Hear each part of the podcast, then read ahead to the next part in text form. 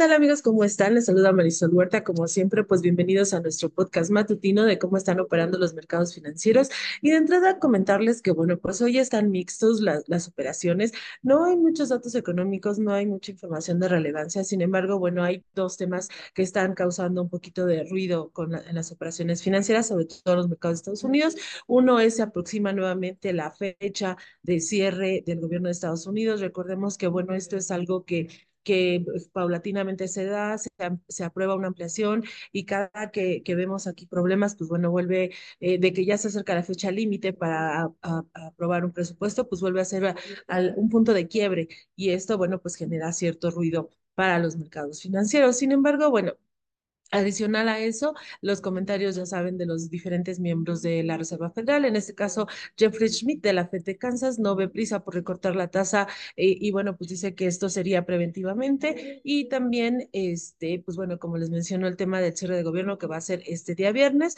En general están reaccionando los inversionistas a reportes corporativos. En la parte de reportes corporativos, pues bueno, decirles que ya prácticamente está el 90% de las emisoras del S&P 500 que han reportado el 79% de, las, eh, de los reportes han sido mejor a lo que se estaba esperando. Hemos venido dando cuenta aquí de algunos y bueno, pues esta, esta semana, al menos ahorita tenemos el, el dato de Lowe's. Lowe's, que es esta empresa de, de comercial, esta está retrocediendo cerca de 2%, registró ganancias mejor a lo que se estaba esperando, sin embargo, la compañía está se señalando que espera eh, un, una caída durante el año fiscal, es decir, para los, el siguiente trimestre, y bueno, eso está generando el retroceso de las acciones. En el caso de Macy's, Macy's abrió en terreno negativo, sin embargo, bueno, anunciaron que van a hacer un cierre de 150 unidades y esto está generando que en estos momentos la acción esté subiendo cerca de 4%. Están analizando la estrategia que dio a conocer la compañía y bueno, pues eso es lo que, a lo que está reaccionando el mercado.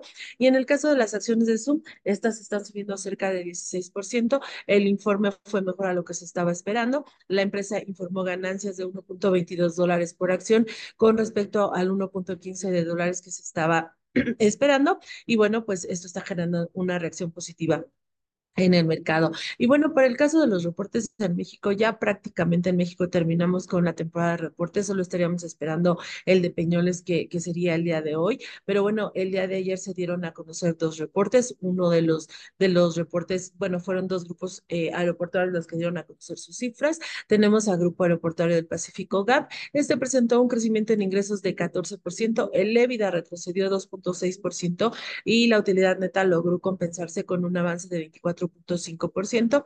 Eh, observamos que la empresa tuvo un buen crecimiento en los servicios neuronáuticos. Aquí los servicios, eh, pues bueno, estos presentaron eh, un avance de 17%, lo cual estaría mejorando la situación de la compañía. Y bueno, sin embargo, la perspectiva para 2024 eh, está tomando en cuenta la guía. Recuerden que ellos dan a conocer un plan de crecimiento para los próximos años y estaríamos esperando que la situación mejorara para este grupo aeroportuario. Otros, Azur, Azur pues bueno, el, este, las cifras no son tan favorables, los ingresos retrocedieron 5.9%, eh, y bueno, pues la, el EBITDA retrocedió 5.8% y la utilidad neta estuvo en términos flat. Eh, observamos una presión en los márgenes, esto pues dado el desempeño que se tuvo en los ingresos que han sido por debajo de lo, estaba, de lo que se estaba esperando. En términos generales, el reporte está, eh, pues bueno, debajo de lo que los analistas esperaban este, y la reacción en el mercado, pues así está haciendo, eh, reaccionando a la baja. Eh, por otro lado, bueno, tenemos el reporte de Alsea.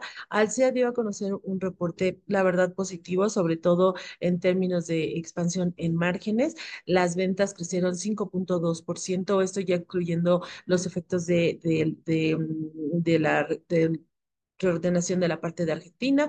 En el caso de Levida, este presentó un avance de 29.2% y el margen una expansión de 420 puntos base, lo, cual es bastante positivo. Y la utilidad neta también tuvo un avance de 158%. Aquí comentarles que el reporte estuvo por arriba de lo que se estaba esperando. Eh, la empresa también el día de hoy en la conferencia de resultados o previo a la conferencia dio a conocer algún cambio, eh, los cambios directivos, en la, la nueva posición que se está tomando en la parte del director de, de finanzas, que, bueno, pues el mercado también estaría analizando.